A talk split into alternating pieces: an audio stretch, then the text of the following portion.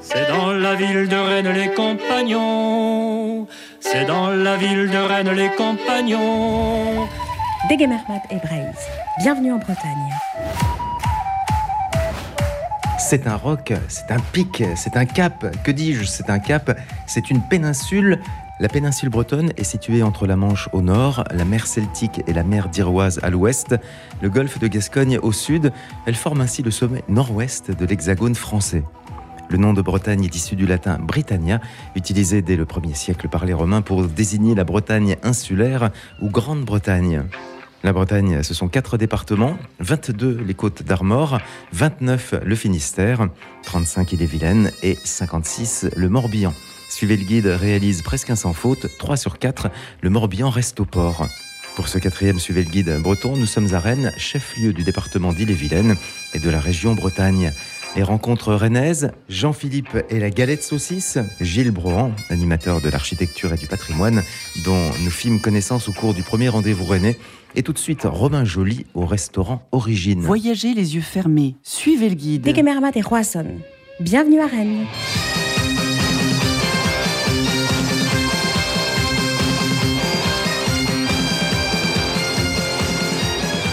Rue de l'Hôtel-Dieu, je suis face à l'Hôtel-Dieu, l'ancien hôpital construit en 1858 à Rennes, dont l'activité a cessé il y a quelques décennies. Et aujourd'hui, ce lieu accueille des activités bien bien différentes que nous allons découvrir avec Romain Joly et entrer dans The Roof et Origine, un bistrot microbrasserie. Rencontrer Romain Joly, c'est étonnant parce que c'était la cour de l'hôpital. Aujourd'hui, il y a des terrasses. Tout cela est éphémère. Enfin, un éphémère plutôt longue durée parce que ça a commencé en 2019 et je crois que la fin de l'aventure se terminera en 2025.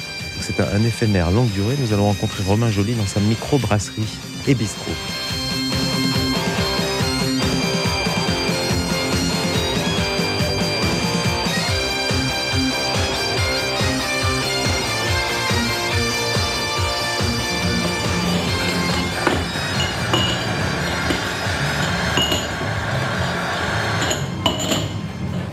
Romain Joly, Romain, je te rejoins dans le bar, bistrot, restaurant euh, Origine.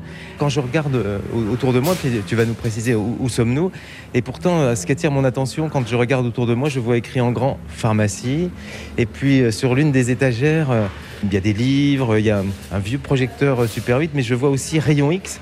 C'est pas ce qu'on attend à- à trouver dans un restaurant? Ouais, mais en fait, c'est juste que c'est un restaurant qui est réellement construit dans une pharmacie. On est dans l'Hôtel Dieu, euh, un peu au nord du centre-ville de Rennes. Euh, L'Hôtel Dieu qui est euh, un ancien hôpital, un ancien hospice qui est devenu un hôpital, qui est devenu une maternité, situé un peu au nord du centre-ville de Rennes. Et donc nous, on a fait donc notre resto dans cette pharmacie avec euh, nos copains de The Roof euh, qui ont une salle d'escalade euh, de bloc et puis on a aussi également une microbrasserie un peu plus loin dans un ancien bloc opératoire. Et quand on entre dans le bâtiment, on trouve aussi des noms qui sont gravés dans le marbre, vraiment, qui sont les bienfaiteurs, les donateurs euh, de l'hôtel Dieu. Donc c'est très étonnant. Quand on entre, on est, surpris, bien sûr, quand on entre ici pour la première fois. Nous, ce qu'on a voulu, quand on a repris ce lieu, on est arrivé en avril 2019, on a fait quelques mois de travaux. L'idée, c'était pas non plus de faire table rase du passé. Bien au contraire, c'est un lieu, euh, l'hôtel Dieu, qui est assez cher aux Rennais. Il y a beaucoup de jeunes euh, Rennais qui sont nés ici. Et donc, du coup, l'idée, c'était pas de faire table rase, bien au contraire, c'était surtout de, de garder l'esprit.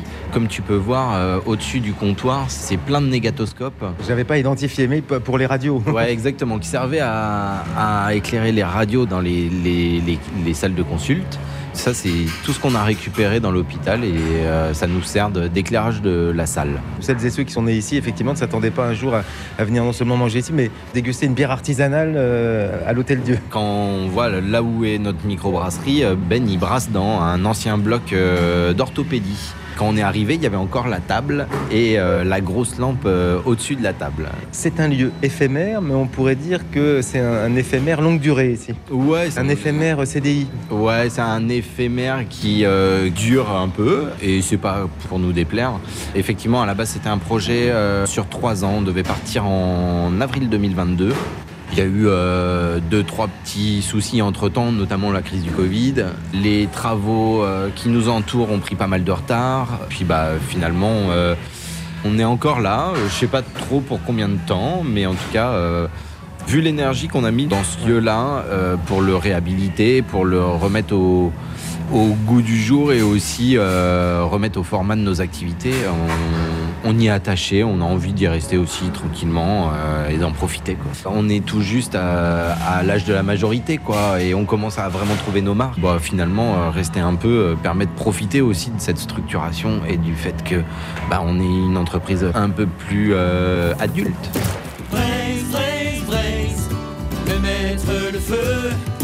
Braise, braise, braise, se réchauffer un peu. Braise, braise, braise, remettre le feu. Braise, braise, braise, à trois c'est encore mieux. En échangeant avec toi, j'échange avec un, alors, un ancien, je sais pas si ancien, mais ton premier métier, c'est pas la restauration, c'est la photo. C'est ça, la Ouais, photographie tout à fait, ouais. J'étais photographe de presse euh, pendant euh, 12 ans.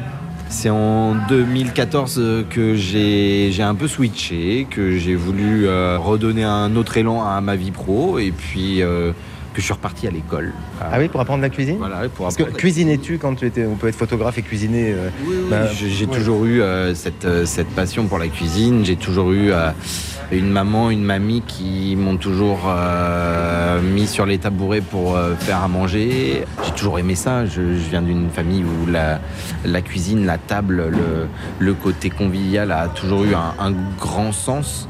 Puis après, il a fallu apprendre à faire à manger pour, euh, c'est- la différence. pour un peu plus de personnes et d'essayer. Heureusement, de- un peu plus de personnes. oui, essayer de d'apprendre vraiment ce qu'est le métier de cuisinier. Il y a un delta entre aimer cuisiner et être cuisinier. Et euh, donc du coup, je suis parti en, en apprentissage dans un petit bistrot qui n'existe plus, qui s'appelait Larsouille à Rennes, qui était une vraie cuisine de produits et que j'essaye de continuer parce que c'est vraiment ce qu'on m'a inculqué et c'est aussi clairement le but d'origine. C'est ça, c'est d'avoir une cuisine euh, très Alors, proche du ouais, produit. C'est ça, on va en parler. Et tu rennais? Euh, non, je suis pas rennais, non. Je, je suis mm, du Nord Sarthe euh, à la base. Après, je suis en Bretagne depuis 2001. Et J'ai ouais. passé la moitié de ma vie en Bretagne quand même. Et attaché à Rennes aujourd'hui. Ouais, complètement. Ouais, Rennes. Ouais, tout à fait. Je suis attaché au, à Rennes, je suis attaché au terroir, je suis attaché au réseau aussi que on a pu monter sur Rennes. C'est aussi un réseau de restaurateurs Ouais. euh, très Alors, on va en parler. Mais j'arrive du marché des Lys, c'est un lieu que tu fréquentes euh, le- Tout à fait, le- ça fait Le partie deuxième de- plus grand marché euh, de France. hein. Et écoute, c'est effectivement un, un marché que, que je fais tous les samedis. Tu y étais ce matin? Oui, j'y étais ce matin. Ah. ouais. J'y étais ce matin. euh, effectivement, c'est un des marchés que je fais dans la semaine. C'est celui que je loupe quasiment jamais, je pense. Je dois en louper 3-4 dans l'année. Dans Par exemple, ce matin, qu'as-tu rapporté de. de- Bah, ce matin, là, des ça, achats au ça- marché ça commence à être un peu, un peu sympa. Là, on, on arrive vraiment dans le, le côté euh, printanier. Là, on commence à avoir des petits pois, on commence à avoir les premières courgettes, on commence à avoir les mini fenouilles, les mini betteraves, les petites pommes de terre primeur, euh, Les artichauts. que- Les artichauts, exactement. Bah, ce de Bretagne on aura euh, ce midi à la carte d'ailleurs hein, les petits artichauts poivrades. C'est vrai que ça commence à, à être vraiment chouette là.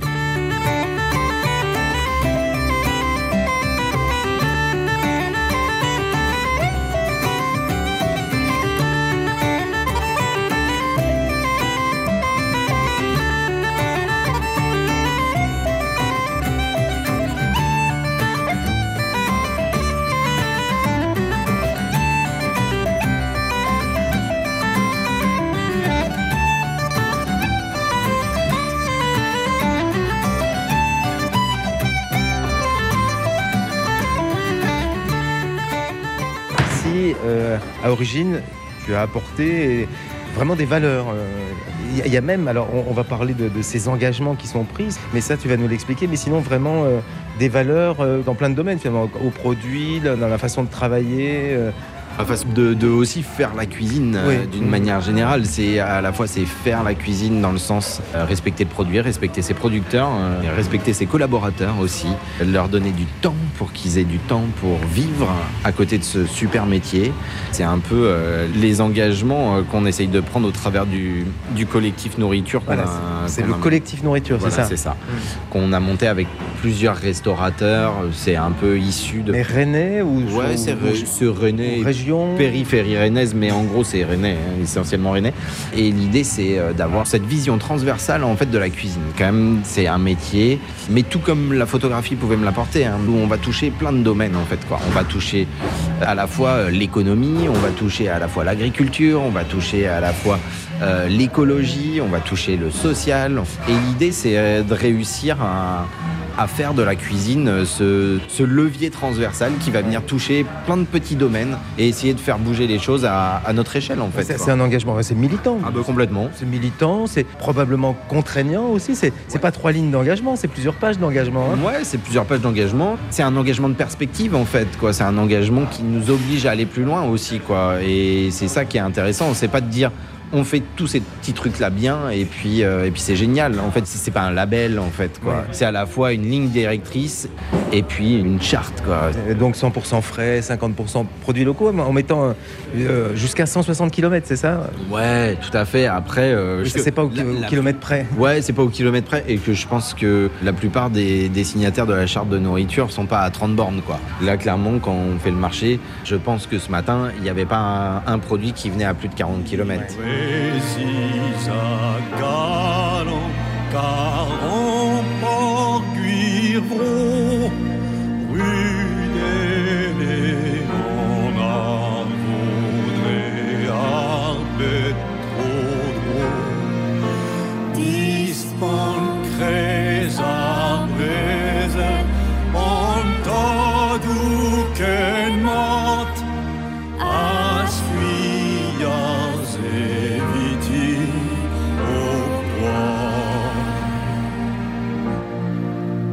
Beaucoup de chefs de restaurants en France le font, les produits de la région, du terroir, du frais, etc. Mais c'est vrai que j'entends moins euh, cet engagement. Peut-être le font-ils, mais en le rendant public sur les produits d'entretien aussi, parce qu'on pense moins aux produits Oui, d'entretien. sur les produits d'entretien, sur la, ton éclairage, sur euh, ta manière de, de chauffer ton bâtiment, sur la manière de, de récupérer tes restes, de, sur la manière de valoriser tes déchets. Nous, par exemple, on a un compost. Après, on a aussi cette chance d'avoir quand même beaucoup de place. Oui. On a un compost en ville. On utilise euh, de la méthanisation pour euh, tout ce qui est nos drèches de brassage, en fait, quoi, nos résidus de brassage qui représentent quand même plusieurs centaines de kilos par semaine. Il y a une partie qui part aussi en alimentation animale. Donc du coup, euh, mine de rien, c'est un engagement sur plein de secteurs. Et puis il y a aussi le côté, euh, j'ai envie d'y revenir parce que c'est un, un vrai engagement, c'est le côté euh, social. Je comptais bien y revenir aussi, par exemple, sur, sur la discrimination, par exemple. Oui, c'est le côté humain, le côté social, le, le fait de mettre l'apprentissage au centre euh, aussi de nos pratiques, quoi. C'est de former des gens. Le but aussi, c'est de se dire que ce mouvement euh, qui est nourriture ne doit pas euh, disparaître le jour où on cessera notre activité, quoi. Et donc, du coup. euh, Tel des prosélytes, euh, on doit aussi convertir toute une jeunesse euh, apprenante euh, dans les valeurs qu'on a envie de Convertir à l'hôtel Dieu. Ouais, tout à fait, ouais, mais exactement. Moi, je, je suis persuadé qu'on soigne et qu'on convertit à l'Hôtel Dieu. Ouais. Je veux former, euh, je veux qu'il y ait des gens qui rentrent dans cette cuisine et qui sortent euh, avec une vraie, une vraie envie, quoi, et puis des vraies valeurs aussi. Du coup, est-ce que ce projet attire des personnes pour venir travailler avec toi? On sait combien aujourd'hui c'est difficile de pouvoir constituer des équipes en cuisine et en salle euh, partout. hein. Je pense qu'on a cette chance de pas trop courir après les gens. On a cette chance d'avoir euh, beaucoup de, jeunes qui ont envie de venir faire des stages ici. Après, euh, je dis pas qu'un jour on n'aura pas des problèmes de recrutement, mais en attendant, pour l'instant, euh, on arrive à attirer des profils qui sont chouettes, qui sont intéressés, qui sont motivés, qui sont souvent remplis de beaucoup de valeurs et qui poussent aussi la machine beaucoup plus loin. Je mets des objectifs qui sont souvent dépassés par mes, par mes équipes, quoi. Et ça, c'est très chouette dans le sens où euh, ils te poussent à faire mieux, en fait. Ils te questionnent, ils questionnent tes choix. C'est vrai que ça permet d'aller plus loin ensemble. Il t'appelle chef? Ah, pas du tout, non. Non, il m'appelle pas chef. Bah, des fois, Théo, quoi, quand, quand il s'est fait engueuler, mais. Même pas en plus. Non, non, c'est pas vrai. C'est pas vrai, personne m'appelle chef. Souvent, quand il m'appelle chef, c'est pour me faire chier, en fait. C'est pour m'embêter. Effectivement, j'ai une responsabilité euh, dans cette cuisine. Euh, j'ai la responsabilité qu'elle tourne, que les gens s'y sentent bien, que les gens soient heureux, que euh, les horaires de travail soient respectés, que les clients soient satisfaits. Par contre, il n'y a pas cette notion de, de chefferie. C'est comme ça, quoi. C'est une cuisine différente. Je pense qu'il y en a plein des cuisines différentes maintenant. Et les Beatles, c'est dans la charte? Non, les Beatles, c'est parce que Théophane a fait une bêtise tout à l'heure et il a voulu me calmer en me mettant les Beatles. voilà. Et ça a marché visiblement. Oui, oui, tout à fait. Aizearen ziztua entzuten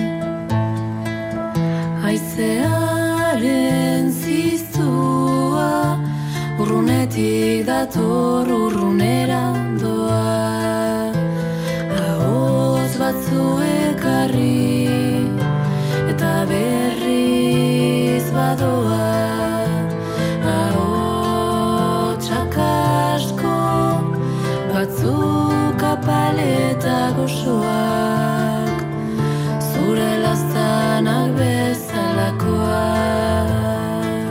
Suivez le guide s'attarde à Rennes après cet hôtel-dieu gourmand.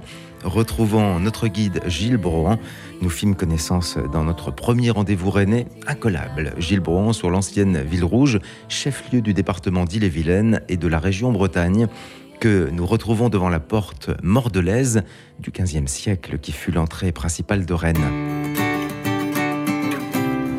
Eulit Aneshar et Roisson. Suivez le guide à Rennes. Station Sainte-Anne, accès centre historique, l'hélice, couvent des Jacobins, office du tourisme, campus centre.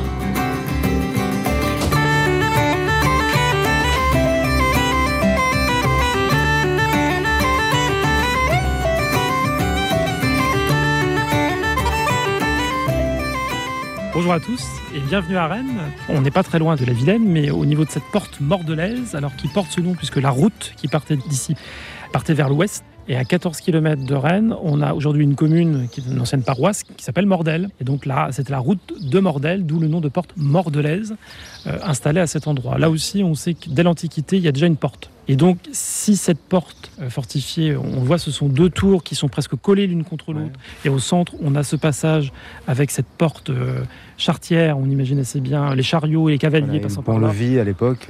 Voilà, et on voit que c'est doublé par une porte piétonne sur, euh, sur le côté. Si cette porte est encore debout aujourd'hui, c'est parce qu'elle est aussi très symbolique. Il faut imaginer que la Bretagne, du temps de son indépendance, a à sa tête un duc ou une duchesse.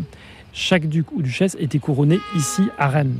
Et dans toutes les archives de cette époque-là, quand Rennes est mentionné, il y a toujours le qualificatif Rennes, ville du couronnement.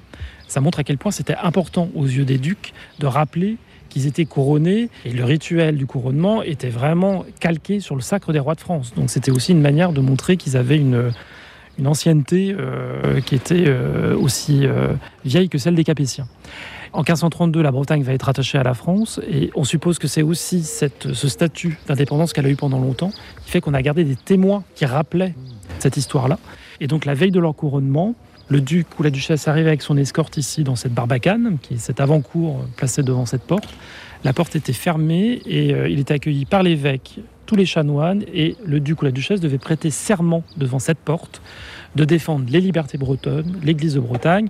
Une fois que ce- cette prestation de serment était faite, la porte était ouverte et le duc rentrait Ouais, en bah, fait dans la ville. ouais, Nous étions à l'extérieur de la ville et Exactement. nous entrons dans la, la- la ville historique, euh, vraiment. dans la ville. Dans- Et, et la rue qu'on devine derrière cette porte conduit vers le parvis de la cathédrale Saint-Pierre, cathédrale dans laquelle le couronnement des ducs avait lieu le lendemain de son entrée en fait dans la ville.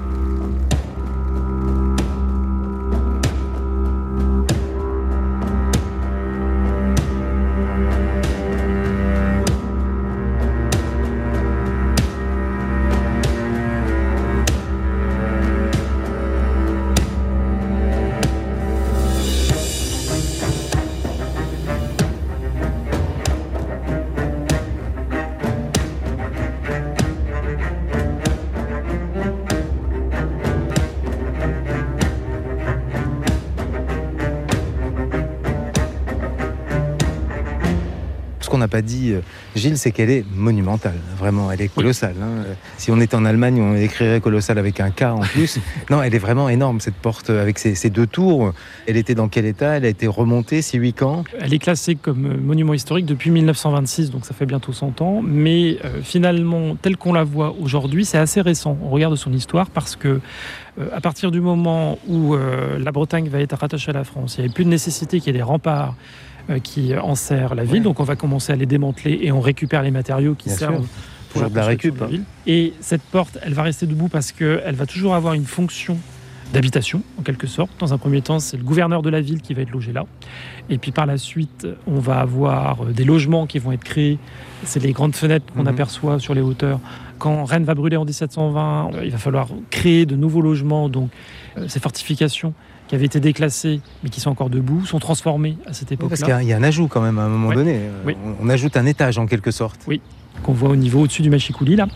Et donc, euh, après coup, fin 18e, c'est transformé en prison. Et il y aura finalement toujours une occupation humaine.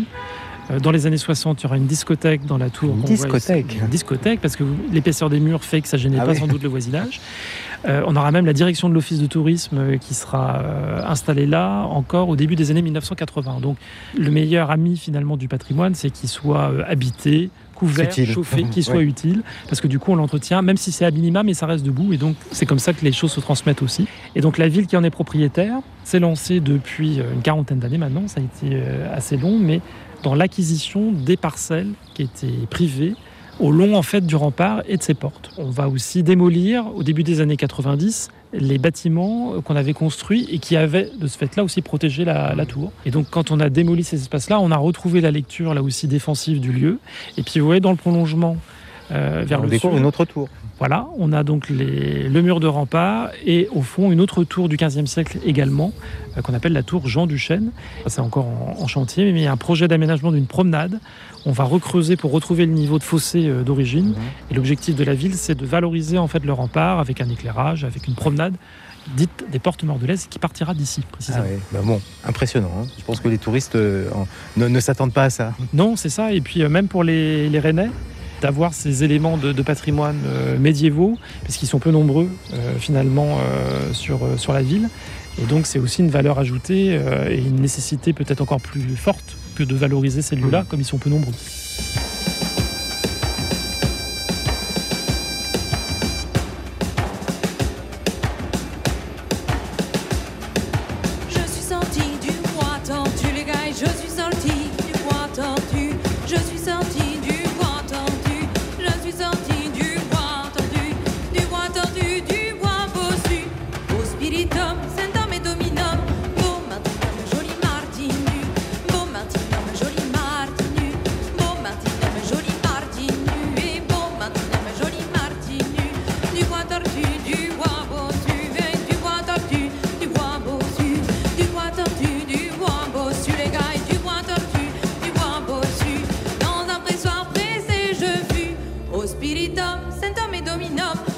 Vraiment dans la ville close en passant euh, par euh, cette porte.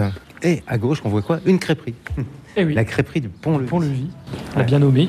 Rue pavée. Alors rue pavée avec un caniveau euh, central, des maisons donc un pan de bois qu'on voit ici euh, à gauche. On a par contre euh, en face des immeubles en pierre qui ont été reconstruits au 16e, 17e et euh, 18e siècle.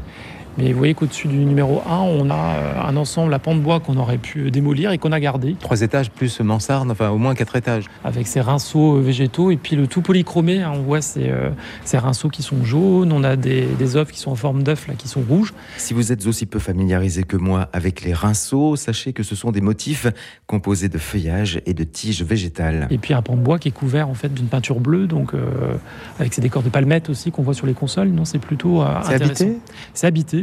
Mhm. Là, on a ce grand portail devant nous en fait qui ouvre sur une cour intérieure. Ah, Un très bel escalier euh, Mhm. Louis XVI d'ailleurs sur le côté euh, droit. C'est recherché Oui, un- parce que euh, ici en fait, bah, comme vous, vous l'imaginez, on est dans un on est dans l'hypercentre. on est dans l'hypercentre et c'est super calme. Enfin, ouais, c'est- pas très sonore en soi. Puis après, il y a l'épaisseur du bâti qui fait aussi la différence. Et donc, on imagine qu'au XVe siècle, quand les ducs faisaient leur entrée par là, on avait des maisons à pans de bois de l'autre côté, donc une rue qui est, qui est déjà pas très large, mais qui est encore moins large euh, à cette époque-là. pour conduire du coup au parvis de la cathédrale Saint-Pierre. Donc cette rue nous mène directement euh, face à la cathédrale. Et donc on découvre cette cathédrale qui est unique aussi dans son architecture. Peut-être nos amis qui nous écoutent se imaginent une cathédrale, se représentent une cathédrale. On peut parier que la représentation que chacun se fait dans sa tête d'une cathédrale est totalement à côté de, de la plaque concernant celle-ci. Tout à fait. Euh, la façade qu'on voit ici, euh, c'est celle de la troisième cathédrale qui a été édifiée à Rennes. Donc la première, on imagine une église pas très très grande au VIe siècle qui euh, marque la période d'évangélisation. Et puis, comme dans toute l'Europe de cette époque-là, au XIe siècle, on va construire une cathédrale gothique. Sans doute qu'elle a été construite un peu trop rapidement ou qu'il y a eu des malfaçons. Bref, elle commence à s'effondrer au niveau de la façade au XVIe siècle. Au Oui, début donc c'est une courte siècle- durée de vie pour une cathédrale gothique, non? Tout à fait. Et donc au début du XVIe siècle, on décide de reconstruire la façade. Alors on voit ce premier niveau qui date de cette époque-là, deuxième moitié du XVIe siècle. Et là aussi, le chantier va être très long puisque ça débute en 1541. Et les pots à feu que vous voyez sur les deux tours clochers ont été posés en 1704. Donc il y a pratiquement 150 ans de travaux pour réédifier cette façade. Et c'est une façade très classique, toute de granit euh, habillé en quelque sorte, hein, avec euh, superposition euh, des ordres architecturaux. hein. Vous voyez du toscan au rez-de-chaussée, du ionique avec ses volutes qu'on a aux angles des chapiteaux à l'étage, puis ensuite des chapiteaux corinthiens à feuilles d'acanthe, composite pour le dernier niveau. Enfin, euh, c'est bien l'architecture euh, classique euh, du XVIIe siècle qu'on voit apparaître ici, avec un haut relief. Vous voyez cette grande sculpture qu'on a entre les deux tours, qui montre comment deux anges qui soutiennent la couronne royale placée au-dessus du globe avec les fleurs de lys. Et au-dessus, on a l'emblème du roi régnant, le soleil à visage humain, et la devise Nec pluribus impar de Louis XIV. Alors, vraiment, tout en haut, le roi n'a pas pris la place la plus haute quand même. On a les deux clés enrubannées qui sont les clés de Saint-Pierre, puisque la tradition dit que Saint-Pierre détient les clés du paradis. Dis-moi terre de lumière couchée sur l'océan.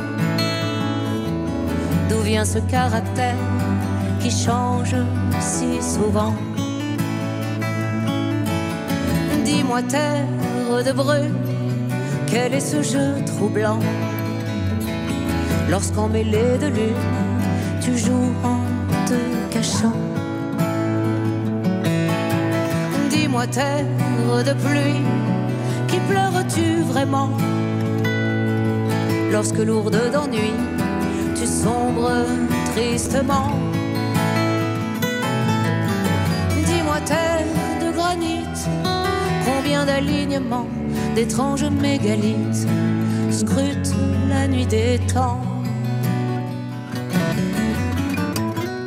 C'est la façade qui a été refaite ou toute la cathédrale Alors, c'est d'abord toute la façade qui a été reconstruite. reconstruite Et donc Mm. en 1704, vous imaginez qu'on a cette façade qui est plaquée sur la cathédrale gothique, avec une nef et un chœur de la cathédrale gothique, dans lesquels les ducs ont été couronnés.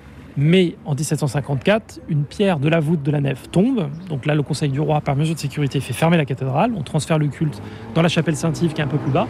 Et on décide de reconstruire, en fait, euh, assez logiquement, la nef et le chœur. Il y a un concours d'architectes, tout ça prend du temps. Euh, finalement, c'est un Nantais, Mathurin Crucy, architecte qui travaille là-bas, dont le projet est retenu. Les travaux débutent en 1785. Et arrive la Révolution. Et donc, quatre ans plus tard, on avait à peine édifié, si vous voulez, les murs du rez-de-chaussée, que la Révolution française éclate. Les travaux sont bien sûr interrompus. Il faudra attendre le début du 19e euh, pour que les travaux reprennent. Si bien que dans les années 1815-1820, le bâtiment est terminé. Mais c'est un bâtiment néoclassique. Donc, vous imaginez un intérieur tout blanc, très épuré, un peu à la mode des basiliques euh, romaines. C'est ça, en fait, euh, qu'on veut présenter. Et tout va changer au milieu du 19e siècle, parce que l'archevêque qui va prendre ses fonctions à ce moment-là, lui, il veut renouer avec l'église ultramontaine, avec Rome, avec les églises paléochrétiennes. Et donc ce blanc qui est très froid, eh ben, on va tout recouvrir avec de la dorure, de la peinture. Et sur les colonnes, eh bien, on va mettre un stuc qui imite le marbre. Donc c'est vraiment euh, une cathédrale très atypique. Et Très puis atypique. finalement récente par rapport à, à la plupart des cathédrales françaises. Tout à fait. Elle est complètement récente et euh, c'est ce qui fait la particularité de Rennes aussi au travers de sa cathédrale. Après, l'autre l'autre élément qui est aussi intéressant, c'est que beaucoup de ces, des cathédrales anciennes, pour le coup, ont eu un parvis complètement dégagé. Et ici, c'est resté plus ou moins dans l'état. Donc il y a toujours un peu cette part d'intimité quelque part qui nous permet aussi, même si la façade et le bâtiment ont été changés, de rappeler comment, dans la, morphologie urbaine, les cathédrales étaient liées au reste de la ville.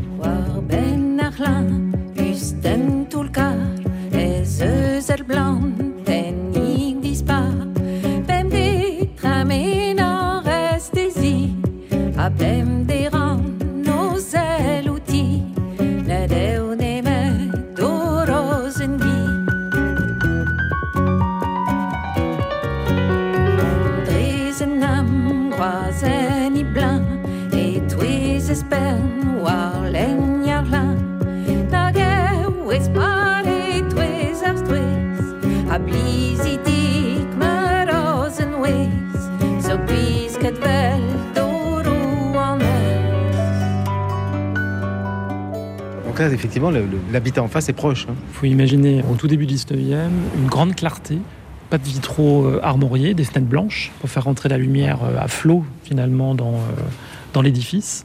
Et puis euh, ce recours à la couleur de Mhm. manière abondante et marquée euh, au milieu du 19e siècle. Euh, D'ailleurs, Stendhal, en venant ici, euh, pour lui, ça lui a rappelé Sainte Marie Majeure euh, à Rome, donc vraiment ces, ces églises du nord de l'Italie.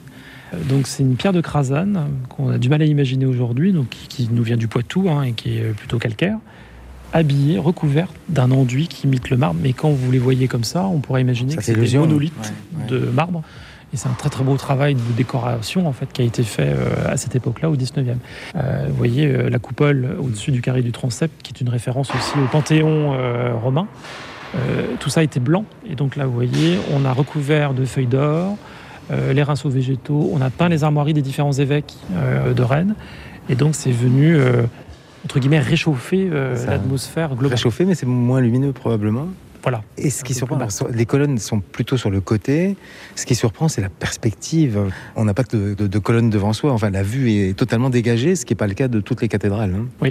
Là, du coup, on a cette nef qui est très large, avec Très bas large. qui est marquée par ces, ces colonnes.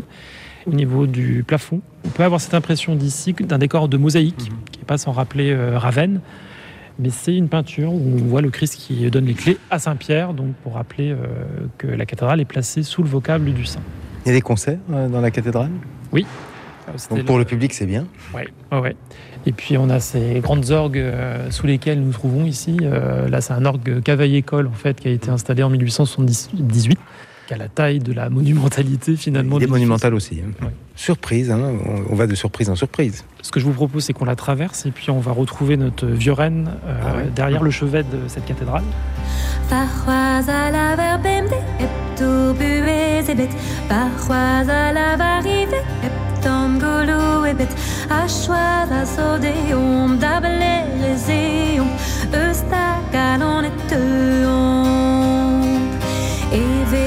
van dívánet Avéz a stúmet A ganét avéz hadet Avó e ostet Tim don me arrive. Er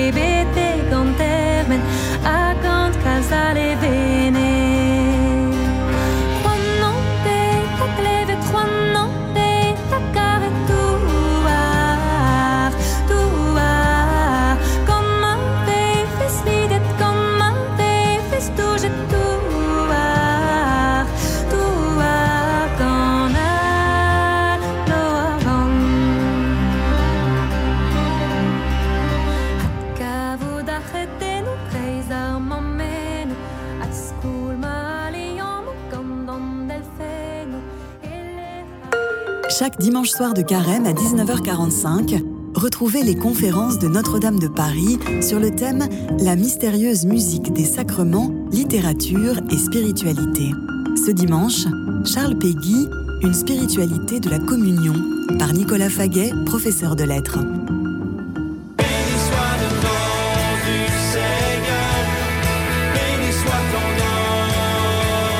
Vendredi 1er mars, premier vendredi du mois, grande veillée de carême à l'église Saint-Sulpice. Profitons de ce grand rendez-vous pour prier pour la paix dans le monde et préparer nos cœurs aux fêtes pascales. 18h45, messe suivie de l'adoration et de la procession du Saint-Sacrement. Renseignements 01 45 03 17 60. Les questions du parvis, le catéchisme avec Radio Notre-Dame, ce sont des réponses simples à de grandes questions. Démonstration chaque dimanche à 9h10, 11h25 et 15h25. Les questions du parvis à écouter ou télécharger sur notre fréquence numérique DAB+, radionotre-dame.com ou notre application mobile. Radio Notre-Dame. Suite de ce Suivez le guide autour et dans la cathédrale de Rennes avec notre guide Gilles Bron, spécialiste de l'architecture et du patrimoine. Degemermat et Roisson. Bienvenue à Rennes.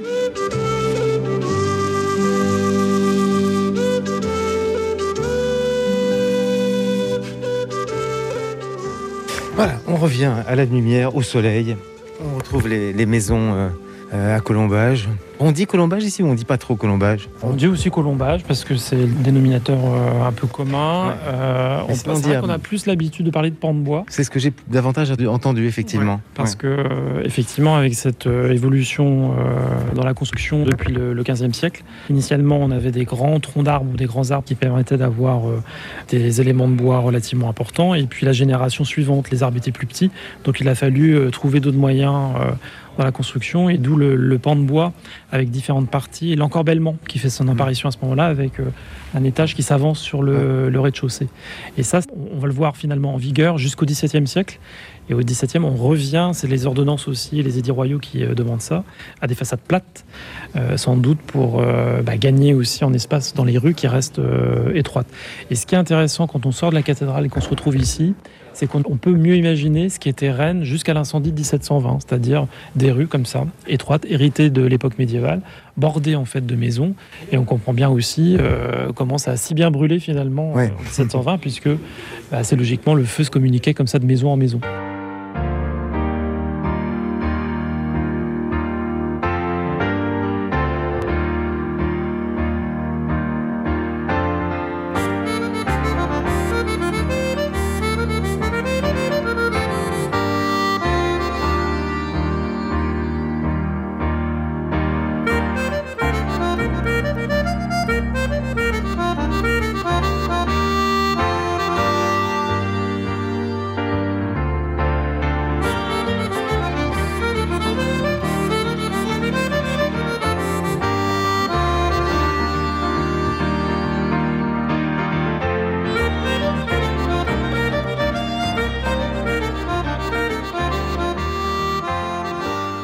Ici, on est en plein cœur de Rennes et on se sent bien loin de, de l'animation ou, ou de l'agitation, s'il y en a, de- du centre-ville.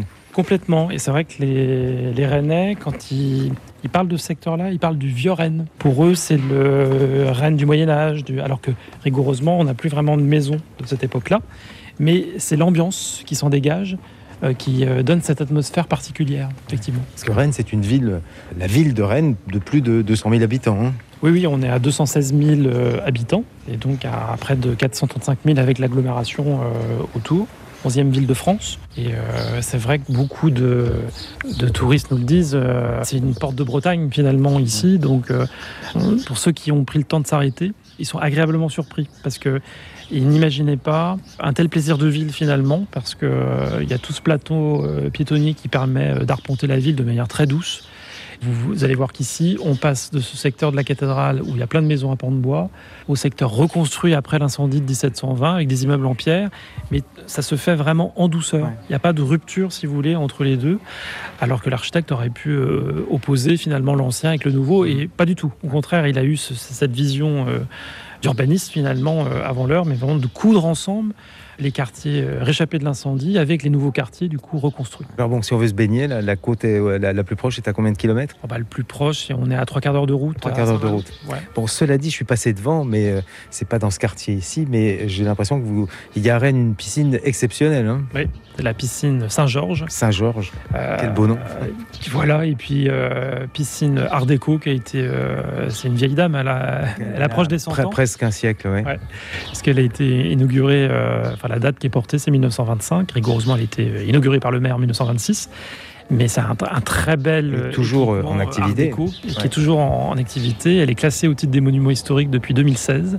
Et le souhait euh, des élus, puisque c'est la ville qui est propriétaire, c'est qu'elle garde sa vocation de piscine. Parce que euh, effectivement, c'est c'est compliqué aussi pour des structures ou des infrastructures comme ça euh, anciennes. Mais euh, c'est toute l'âme aussi du lieu, quoi. Et donc, euh, si elle peut garder cette vocation-là, euh, ce n'est que mieux. Donc, Donc on y va pour nager, mais on y va d'abord pour le lieu. oui, complètement. Piscine Saint-Georges. Et Ouais. puis elle est en plein centre-ville, donc c'est aussi un autre atout. Le maire de l'époque, Jean Janvier, qui a souhaité cette piscine, il a dû s'armer de, de courage et de ténacité parce que c'était pas gagné d'avance. hein. Si on se remet dans le contexte de l'époque, bah, les Rennais disaient mais si on a besoin de baigner, on va dans la Ah oui, Alors le maire, à juste titre, répondait oui, et vous baignez euh, quelle période de l'année dans la Vilaine? Ah oui, effectivement, c'était juin, juillet, août, peut-être septembre, voire octobre, mais euh, pas toute l'année. Bon, bah, là, au moins la piscine euh, permettait de se baigner toute l'année. mais d'ailleurs, y avait-il des piscines partout au début du XXe siècle? Je suis Pas persuadé, non? Eh bien non, la France était très en retard à ce niveau-là parce que avant la guerre de 14, on dénombre 25 piscines en France contre 800 au Royaume-Uni et contre 1300 en Allemagne. Ça montre la différence, mais euh, bah oui, c'est pas les mêmes cultures.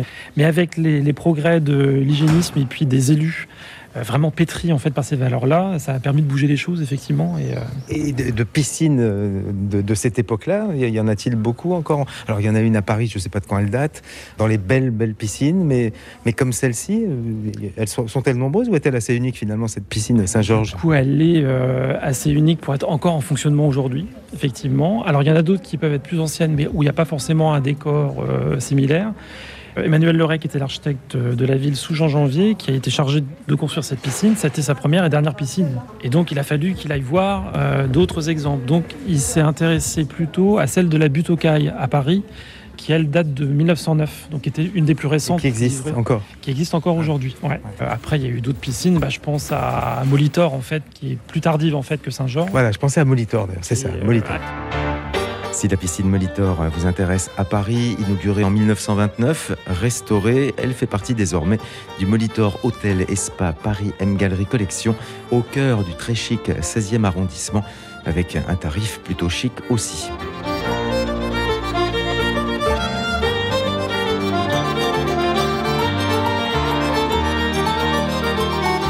On arrive ici au bout de la rue du Chapitre, où on est vraiment à cette transition qu'on évoquait entre la ville de bois autour de la cathédrale et la ville de, pierre dans laquelle on entre maintenant. Ça a brûlé en 1720 pendant près d'une semaine. C'est 33 rues qui ont été détruites, c'est euh, près de 900 maisons qui vont disparaître, c'est 8000 Rennais qui vont se retrouver à la rue du jour au lendemain sur une population qui comptait 40 000 habitants à peu près à cette date-là. Très très vite, c'est Jacques Gabriel, qui est l'architecte du roi Louis XV, qui va être chargé de reconstruire la ville. Et euh, Gabriel, il impose la reconstruction en pierre. Et il a ce tour de force finalement. euh, de, donc on va passer euh, sur un parcellaire avec des îlots qui se coupent à angle droit avec des rues très larges de 7 à 8 mètres. Et donc il va ouvrir la ville, c'est vraiment l'esprit des Lumières euh, du 18e. Et en même temps, il rationalise, si vous voulez, le- la, la construction. Et on a coutume de dire que la copropriété est née à Rennes avec Ah. sa reconstruction après ce grand incendie. Parce qu'on est passé de maisons à pans de bois euh, individuels, on va dire, à des immeubles où là on va avoir plusieurs familles en fait qui vont s'y installer. Et il va doter du coup le centre de, de Rennes en, en créant près de 550 appartements qui n'existaient pas. Donc la population va va croître. Voilà. Euh, tout ça autour de deux places euh, majeures vers lesquelles nous allons aller maintenant, qui vont permettre aussi d'ouvrir euh, la ville et le, le tissu urbain. Et donc là, on a bien ce lien, cette couture finalement, entre, comme on l'évoquait, entre les différents quartiers. C'est-à-dire qu'à chaque intersection, il va avoir des placettes intermédiaires qui, euh, du coup, accompagnent ce- cette, euh, liaison entre les deux, euh, les deux architectures. Et nous sommes toujours sur un sol pavé. Depuis un petit moment, là. hein Oui, parce que bah, on est aussi On arpente les pavés. dans un secteur qui est un secteur sauvegardé. Ça, c'est le principe de la loi Malraux hein, de- d'août 62. Et Rennes s'est doté d'un d'un périmètre sauvegardé comme ça à partir de 1966. Donc, ce qui a permis aussi de protéger son centre ancien. Bah là, les techniciens des bâtiments de France euh, vont vous dire euh, c'est idéal d'avoir un, un registre, je dirais, euh, juridique comme ça du secteur sauvegardé parce que c'est la loi qui s'applique. Donc, on ne peut pas faire n'importe quoi au niveau des enseignes, au niveau des revêtements des rues. Tout ça est cohérent, quoi. Et, Et piétonnier. et piétonnier. Et donc là, on arrive place du Calvaire. Ça, c'est une place qui va être transformée dans les années qui viennent aussi. Bon, il y a déjà du végétal pour en apporter euh, davantage. Et puis, euh, avoir des mobilités douces aussi, comme on l'a pu le voir euh, en début de visite sur la place Sainte-Anne. Alors, c'est pas propre qu'à Rennes, hein. il y a beaucoup de villes qui, bien sûr, s'orientent vers ces décisions-là aujourd'hui, mais avoir des cœurs de ville plus respirables, plus pratiques finalement, et agréables aussi à vivre au quotidien. Là, rue large aussi, cette rue. Donc c'est la rue Beau Manoir dans laquelle nous entrons. Ce qui fait la différence avec ces, les, les rues euh, héritées du Moyen Âge, euh, qui sont plutôt étroites et resserrées, c'est la polychromie des pans de bois. Donc ce qui donne un côté pittoresque, euh, sans que ce soit péjoratif bien sûr. Et euh, là, on rentre dans ce, cette architecture qui est rationalisée. Euh, où on va avoir deux couleurs dominantes. Ça va être le gris du granit qu'on retrouve au niveau des arcades du rez-de-chaussée, parce que dès l'origine, c'est pensé pour accueillir les commerçants, avec des entresols au-dessus euh, où ils peuvent euh, entreposer les marchandises qu'ils vendent au rez-de-chaussée. Et puis, euh, dans les étages supérieurs, on va avoir des encadrements de fenêtres qui vont être en pierre calcaire. Et donc, on a souvent ce mariage de ces deux couleurs, du gris marron clair du granit, associé à la couleur blanche de la pierre calcaire qu'on retrouve dans les étages.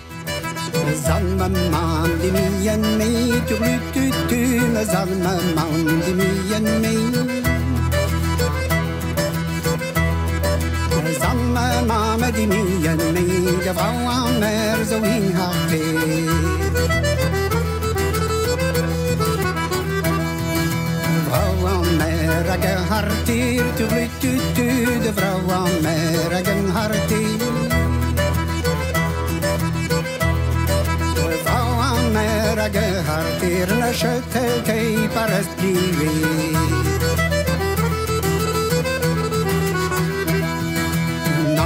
Angleterre, gin rusi, tu rutu tu in Angleterre, gin rusi. In Angleterre, gin rusi, de checke we de plaheltei.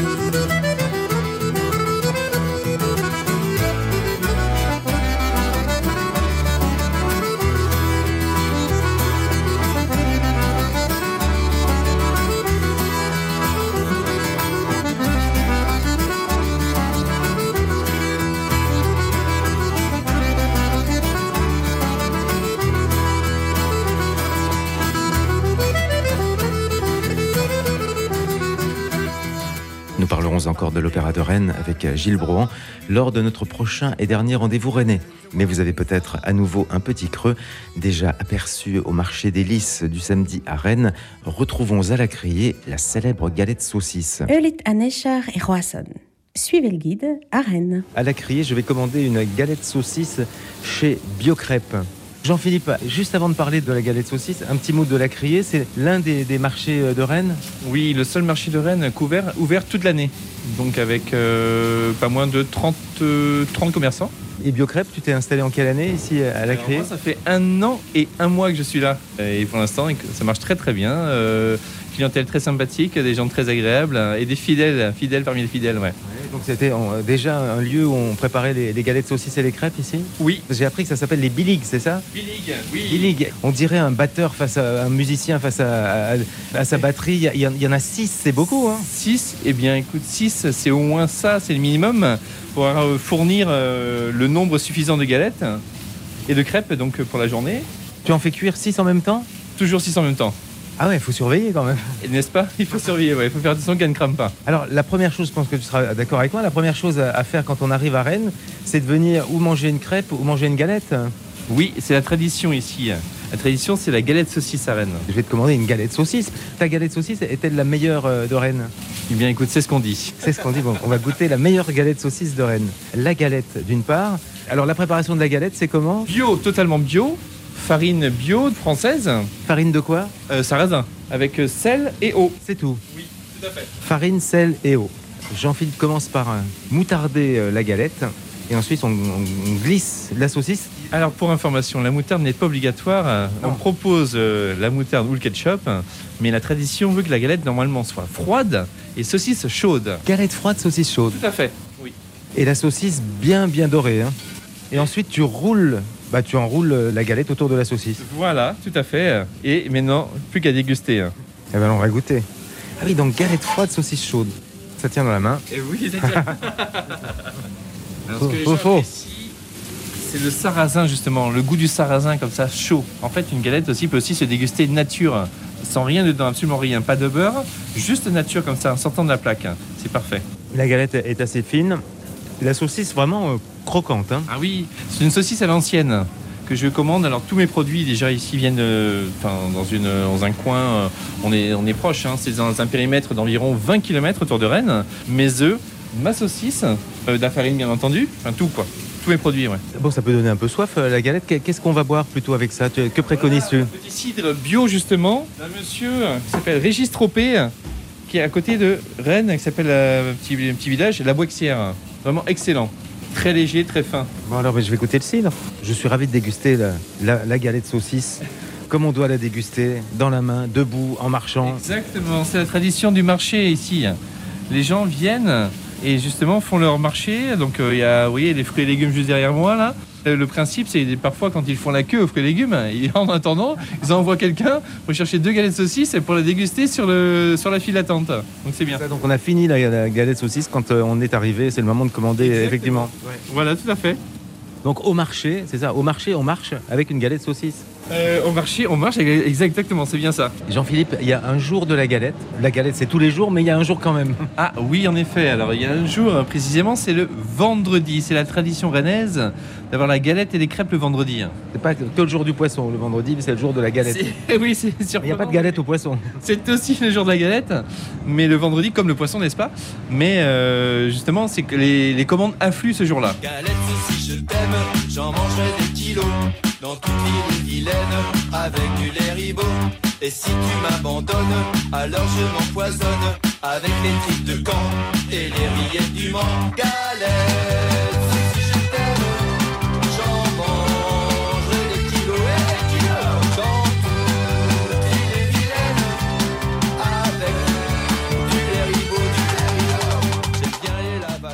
Nadège, euh, on se retrouve chez euh, Biocrêpe. Vous êtes euh, avec votre valise, vous allez quitter Rennes. Oui, c'est ça. Prendre le train Oui. Mais vous vouliez faire une chose encore avant de quitter Rennes. Oui, tout à fait. Bah, C'était manger une galette saucisse qui est la spécialité. Ce sera votre première ou vous en avez déjà Première. Ah, ce sera la première. Voilà. C'est comme pour moi alors. Et vous ne vouliez pas partir avant de l'avoir goûté Bah oui, c'est ça. C'est un peu dommage. Ça aurait été dommage quand même. hein. Alors j'attends, j'attends que vous la goûtiez puis vous allez me dire. Plutôt moutarde ou ketchup alors? Bon, on va prendre moutarde. Donc moutarde. bon, verdict, euh, Nadège. Elle peut être chaude, attention. C'est très bon. Avec, avec la galette fine. Elle est très bonne. Validé par Nadège. Ouais, c'est vrai que parfois la, la galette est très épaisse, mais Jean-Philippe les fait fines. Jean-Phi, Jean-Phi, pardon. Il y a des variantes également, euh, Jean-Phi? Eh bien, très cher Thierry, oui, il y a des variantes. Il y a des variantes. Alors moi, par exemple, je propose la galette saucisse. Donc, alors, je disais moutarde, ketchup. Ensuite, je propose aussi des oignons avec. Donc, saucisse oignon qui marche très très bien. Ou sinon, une encore qui est extraordinaire et au goût avec du fromage fondu. C'est sensationnel. Ah là là là, il faudra revenir. hein. Merci beaucoup. Oui. Thierry, il faudra revenir, Il faudra hein. revenir à Rennes et à la galette saucisse ici au Biocrêpe à la Criée. À Rennes, tout commence et tout finit avec une galette saucisse. Merci Jean-Philippe. Biocrêpe à la criée. Gilles Brohan que nous retrouverons et l'original Romain Joly. Suivez le guide en Bretagne, préparé avec la complicité de Sonia Schaeffer, chargée relations presse SPL Destination Rennes. Christine Martin pour ses précieux conseils et sa voix. Réalisation Roman Feocchio. Les sites internet tourisme-rennes.com et origine-rennes.fr.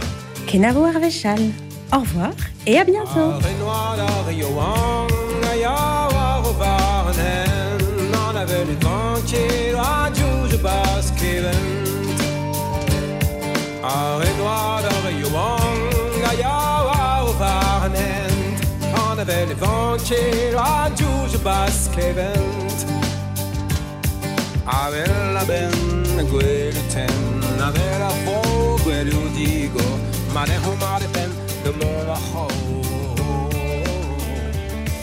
avec la